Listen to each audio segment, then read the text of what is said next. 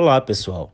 Este é o podcast Geografia Urbana e vamos falar sobre o tema urbanização, problemas urbanos, socioambientais e raciais.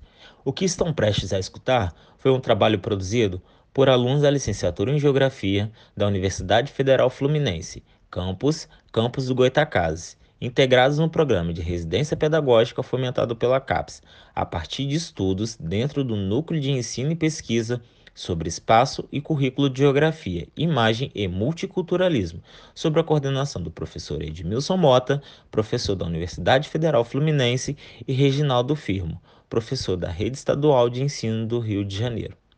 O podcast está disposto da seguinte forma: para começar, eu, Bruno Moraes, levantarei brevemente alguns pontos sobre a urbanização brasileira e os problemas urbanos. Em seguida, o Simon Almeida irá falar sobre os problemas socioambientais. Logo após, o Arthur Cordeiro irá falar sobre os problemas raciais. E por fim, o James Douglas vinculará em sua narrativa o processo de gentrificação como fenômeno do espaço urbano.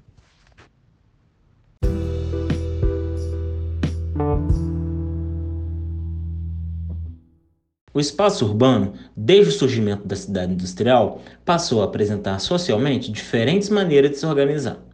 Desde a Revolução Industrial no Brasil, muitas das pessoas que moravam no campo passaram a migrar para essas cidades industriais. E com isso, muitas dessas cidades não foram pensadas e nem planejadas para enfrentar o êxodo rural.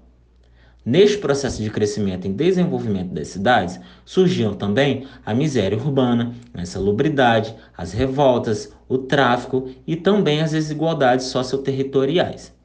Com a falta de políticas e legislações públicas dentro dessas cidades, surgem também os bairros segregados, com baixa ou nenhuma estrutura habitacional, constituindo o que a gente chama hoje de favela. Dentro dessas favelas estão as desigualdades sociais, sendo elas raciais e também ambientais, pois esse espaço, quando não pensado de forma a ser integrado no espaço urbano, as pessoas pobres, em sua maioria negra, passaram a construir estratégias de sobrevivência em locais de riscos. E esses locais de risco apresentam diversas características ambientais.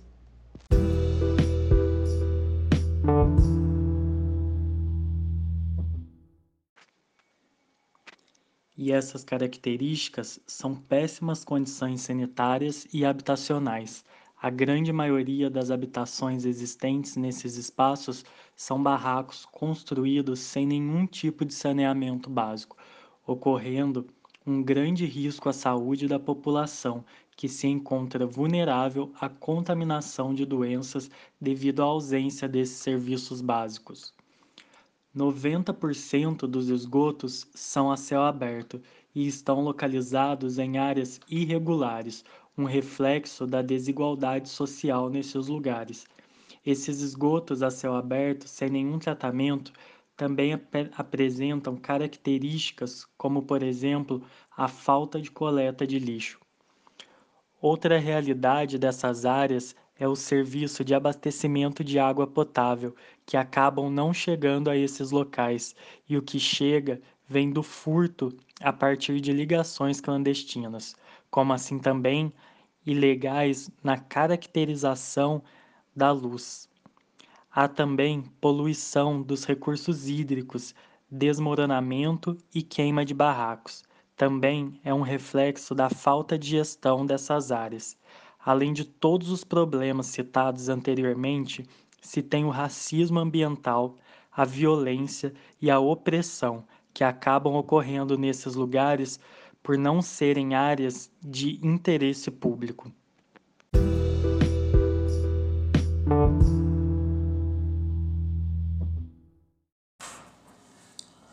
Entrando no tema racismo ambiental, começando pela segregação socioespacial, que não se dá apenas no sentido de residência e moradia, mas a forma que as pessoas têm acesso à cidade.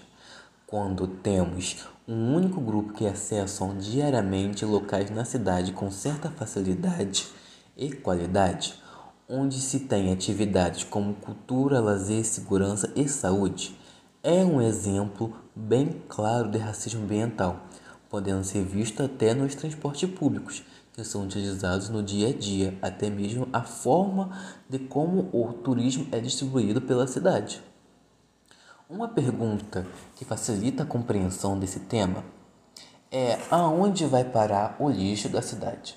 Em um bairro rico ou um bairro pobre? É um local que tem uma infraestrutura considerada boa?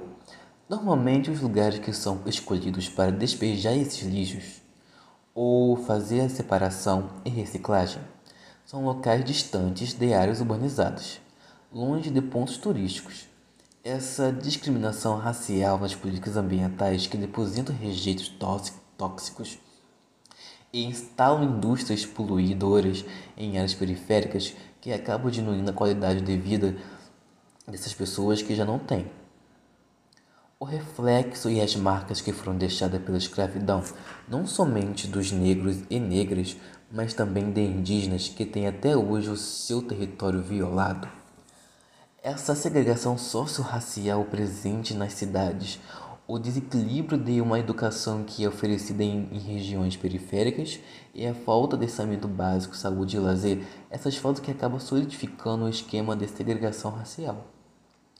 Com isso, podemos usar um exemplo de uma cidade chamada, chamada Campos dos Goitacazes, que tem a divisão racial bem visível, aonde se tem a região central de um lado e do outro temos Guarulhos, onde se concentra a maior parte da população preta da cidade. Nessa cidade, que é dividida pelo rio Paraíba do Sul, os moradores de Guarulhos, mesmo tendo um hospital em seu território, têm que atravessar a cidade para obter um acesso melhor à saúde básica até mesmo educação. Mesmo Campos não sendo uma cidade turística, é possível ver a invisibilização dos corpos negros no espaço urbano e como, é esse, e como esse sistema mata esses corpos, tendo em vista violências que surgem por diferentes fatores, pelo tráfico, a violência doméstica e até mesmo a violência policial. Esses fatores que estão presentes fortemente nesse território.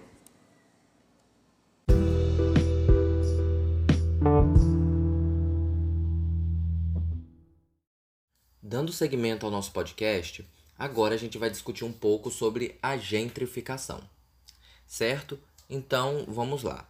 O fenômeno urbano denominado de gentrificação, ele consiste basicamente nas modificações imateriais, ou seja, é, os aspectos culturais, sociais e econômicos, além também de uma série de melhorias físicas que ocorrem em determinados centros urbanos, os quais apresentam uma notável ascensão do seu status. Para exemplificar e tornar isso de mais fácil compreensão, eu vou dar um exemplo que ocorreu em Campos dos Goitacazes, que é um município localizado no estado do Rio de Janeiro e que possui uma, popula uma população estimada em mais de 500 mil pessoas. Nesse município está localizada a Avenida Pilinca, que nas últimas quatro décadas foi possível observar aspectos do fenômeno de gentrificação. A Avenida Pilinca trata-se de um espaço urbano que passou por uma reorganização espacial e possivelmente por um processo de gentrificação. Isso se deu pela afirmação da descentralização comercial que migrou do centro histórico da cidade para aquela parte do município, ou seja, para a Avenida Pilinca. Então a gente percebe aí que aquela aglomeração de comércio, ela passou do, ela saiu do, do centro histórico da cidade e foi para Avenida Pilinca. E com isso, com, junto com esses pontos comerciais, agências bancárias, hospitais e instituições municipais também se instalaram na Avenida Pilinca. E isso, em conjunto com diversos outros fatores, que, como eu falei anteriormente, diz respeito aos aspectos culturais, sociais e econômicos, contribuíram para um enobrecimento da área, o que pode resultar numa grande problemática para os grupos sociais que antes residiam naquele local e, por consequência, tiveram que se deslocar para áreas mais afastadas por não conseguirem se manter naquela determinada área. Ou seja, o que a gente consegue perceber da gentrificação basicamente é que sempre ocorre um, um, enobre, um enobrecimento, um encarecimento daquela área devido às melhorias físicas e também é, a, é, ao, aos aspectos imateriais, fazendo com que o grupo que os grupos sociais que residiam naquele local não consigam mais é, acompanhar né, essa, essa nova organização do espaço e, devido a isso, tem que modificar todo o seu modo de vida, toda a sua logística e ir para áreas mais afastadas e de mais fácil acesso é, em termos econômicos para eles, né?